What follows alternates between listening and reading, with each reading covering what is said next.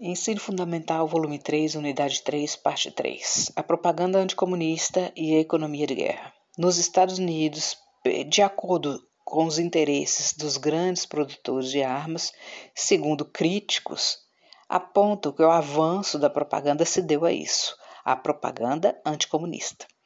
E segundo os críticos, a crise de 1929, graças à economia de guerra, no final dos anos de 1930, foi também uma necessidade política e econômica para ter hegemonia sobre os países sob sua influência. O nacionalismo agressivo ajudou a justificar à população os gastos excessivos com a indústria de armas e seu envolvimento em conflitos pelo mundo na Guerra Fria.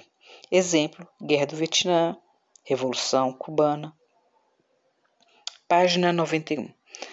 A disputa real por influência geopolítica por territórios tinha diversos motivos de natureza, primeiro, nacionais. O desenvolvimento econômico dos dois blocos, capitalista ou socialista, apoiava-se no domínio, na hegemonia de regiões do mundo.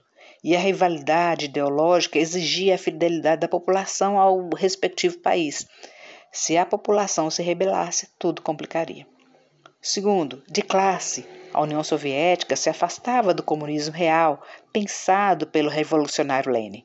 A ideia de uma república de operários e camponeses era um estímulo para propagar a revolução anticapitalista pelo planeta.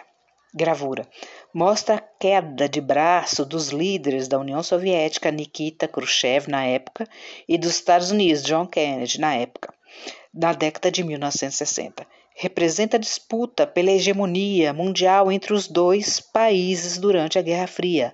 Ambos estão sentados sobre bombas enormes, com as mãos grudadas e os cotovelos na mesa, numa quebra de braço. E a outra mão de cada um dos líderes com o dedo indicador próximo ao interruptor, onde podem acionar a bomba um do outro. Ambos estão transpirando pelo esforço e talvez pelo medo. Fim da gravura. História, volume 3. Guerra Fria, a paz impossível. Ouça o vídeo. Página 92. Você sabia? Uma das expressões da Guerra Fria foi a formação de dois blocos de aliança militar. Primeiro, Organização do Tratado do Atlântico Norte, OTAN, formada em 1949, líder Estados Unidos. Criação de um exército conjunto.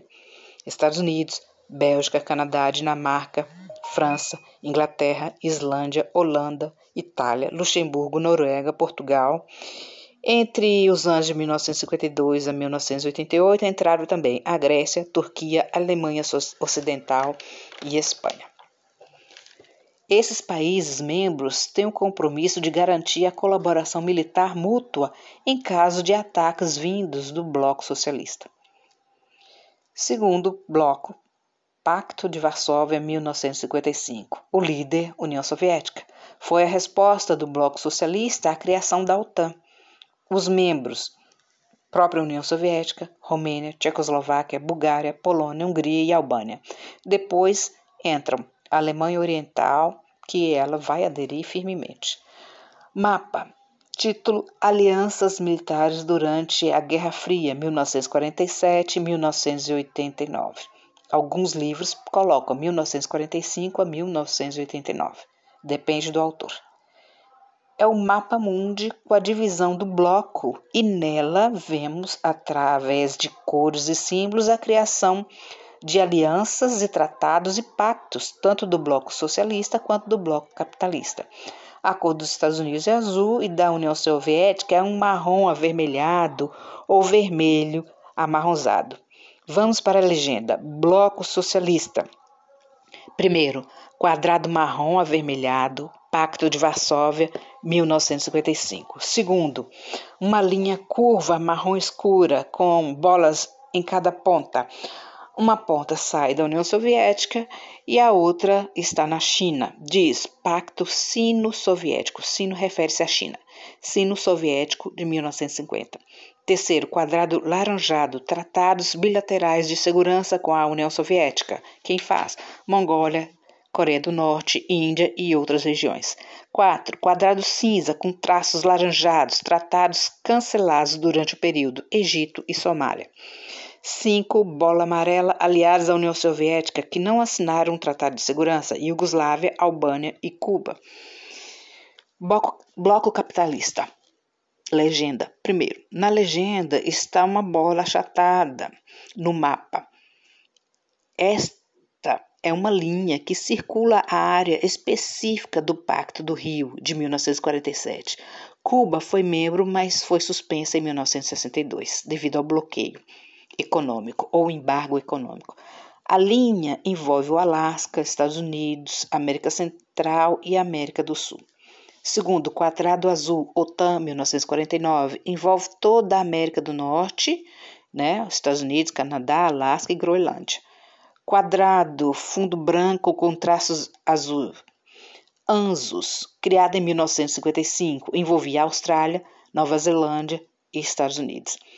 Outro quadrado, número 4, também um azul claro, Seato, criado em 1954, dissolvido em 1977.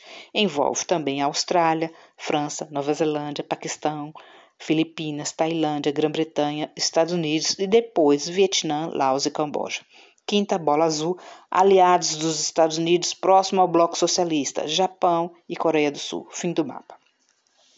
Para saber mais, por que essa guerra era fria? A demonstração de força dos Estados Unidos lançando as bombas no Japão intimidou a União Soviética, que também desenvolveram bombas atômicas, intensificando, página 93, a corrida armamentista e nuclear, levando também em direção a uma corrida ao espaço. O mundo percebe que qualquer conflito direto pode ser fatal pelo poder de destruição das armas para auxiliar na manutenção da paz e segurança internacional, criaram a ONU, Organização das Nações Unidas, para criar mecanismos de cooperação entre os países e zelar pelos direitos humanos e promover o progresso social. Analistas criticam a ineficiência da organização, a ONU, e por sua falta de autonomia em relação à política externa dos Estados Unidos.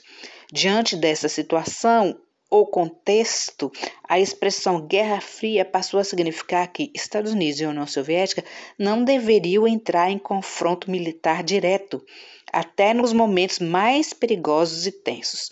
A disputa entre os dois deveria ser e foi dando apoio a guerras civis ou da intervenção militar direta das potências em questões em outros países. Exemplos de casos apoiaram as guerras civis na África, intervenção militar dos Estados Unidos, no Vietnã, no Camboja, em Cuba e na Nicarágua. Os Estados Unidos, que se diz um país democrático, apoiou as ditaduras militares na América Latina. Intervenções militares russas também teve no Afeganistão. Fotos. Fotos gravuras. Primeira foto mostra a cadelinha laica lançada no espaço pela União Soviética em 1957. A Rússia saiu à frente dos Estados Unidos no avanço espacial. Segunda foto, astronauta fincou uma bandeira na Lua dos Estados Unidos, é claro, primeiro homem na Lua em 1969. Pense sobre Albert Einstein, 1979-1955, brilhante cientista do século XX, foi questionado por um jornalista sobre quais as armas utilizadas, ou melhor, quais as armas seriam utilizadas em uma terceira guerra mundial.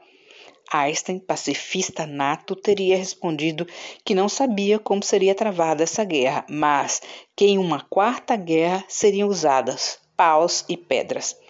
Quais as consequências da guerra para as pessoas e o território? O que Einstein quer dizer com esta frase? Na verdade, Einstein achava que a Terceira mundial, Guerra Mundial acabaria com tudo. E a próximo conflito mundial sobraria apenas paus e pedras para brigarmos. Página 95, Momento de Cidadania. Os países membros da ONU reuniram-se para debater formas de evitar atrocidades como da Segunda Guerra Mundial. Liderados pela União Soviética e pela, pelos Estados Unidos, para elaborar referências para medir a relação entre os governos dos países e destes com seus cidadãos. Os representantes criaram a Declaração Universal dos Direitos Humanos. Tal declaração juntou-se às orientações do Bloco Liberal Capitalista, Direitos Civis e Políticos, e do Bloco Socialista, Direitos Econômicos e Sociais. É onde eles mais frisavam em seus respectivos países ou domínios a Declaração Civil de base para a criação da Constituição Nacional, de várias constituições nacionais pelo mundo. Exemplo, a Constituição Brasileira de 1988. Serviu até como parâmetro internacional para a criação de órgãos internacionais como a OIT, Organização Internacional do Trabalho, Unesco, Organização das Nações Unidas para a Educação, a Ciência e a Cultura, OMS, Organização Mundial da Saúde. Frase de Jean-Jacques, frase de Jean Paul Sartre, 1905-1980. Quando os ricos fazem a guerra, são sempre os pobres que morrem.